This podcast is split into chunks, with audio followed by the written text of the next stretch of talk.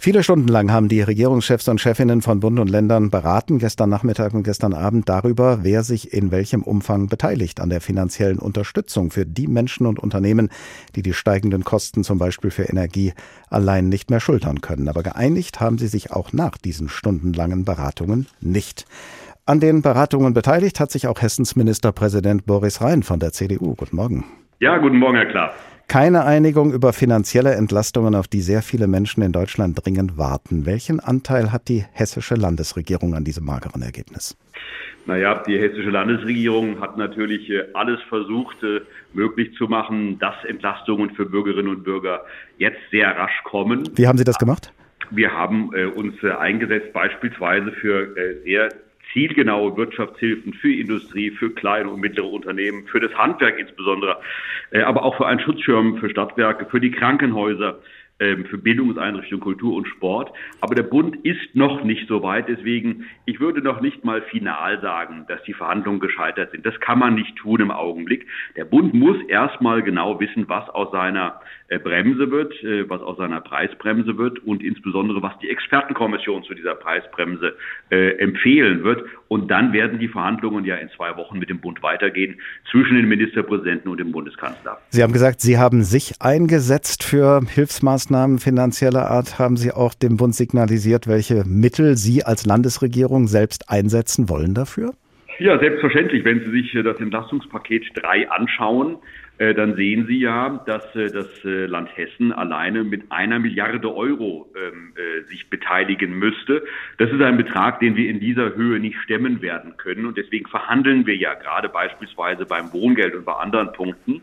Aber das Land Hessen hat selbst auch ein Hilfsprogramm aufgelegt äh, kürzlich beschlossen auf dem Sozialgipfel in Höhe von 200 Millionen Euro für Bürgerinnen und Unternehmen, aber insbesondere in Höhe von drei Milliarden Euro Entlastungen, äh, die wir in einem entsprechenden Fonds äh, mit Bürgschaften leisten können. Das beispielsweise will das Land selbst stemmen, um äh, in Hessen Linderung und Entlastung zu schaffen.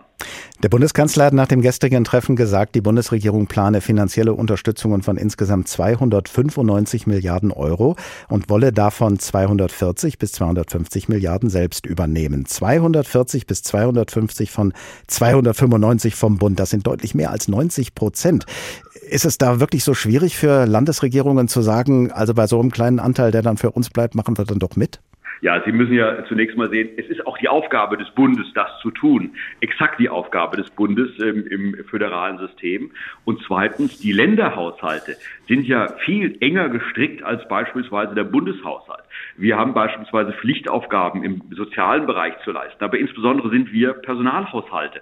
Das heißt, wir haben Polizisten, Lehrer, ähm, äh, Beamte, Finanzbeamte etc. zu bezahlen. Das hat alles der Bund in diesem Umfang gar nicht. Und deswegen ist äh, jede Schraube an der Sie drehen, äh, insbesondere im Bereich des Personals, eine Schraube, die sich bei uns massiv auswirkt. Und da haben wir wenig Bewegungsspielräume.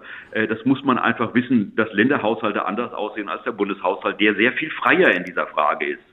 Nach Auskunft unserer Leute in Berlin ist äh, die Einigung gestern an beiden Seiten gescheitert. Sie haben hier vorige Woche im Interview bei uns gesagt, Herr Rhein, ich halte gar nichts von Blockaden. Was werden Sie in den kommenden Tagen und Wochen tun, um diesen Satz zu beweisen? Ja, wir werden jetzt natürlich weiter Gespräche führen. Wir äh, werden weiter ähm, mit den Ministerpräsidenten und dem Bundeskanzler demnächst äh, in Hannover auf einer Ministerpräsidentenkonferenz verhandeln. Das ist, glaube ich, glaube am 20. Äh, äh, Oktober wird das äh, soweit sein. Äh, also das, das ist jetzt nicht das Ende der Gespräche und auch nicht das Ende der Verhandlungen. Und ich bin nach wie vor dagegen, dass Dinge blockiert werden. Aber wenn es sein muss, kann es auch sein, dass wir in äh, einen Verhandlungsausschuss äh, im Bundesrat äh, zwischen Bundesrat und Bundestag müssen. Das kann geschehen. Das wollen wir nicht, aber es kann geschehen.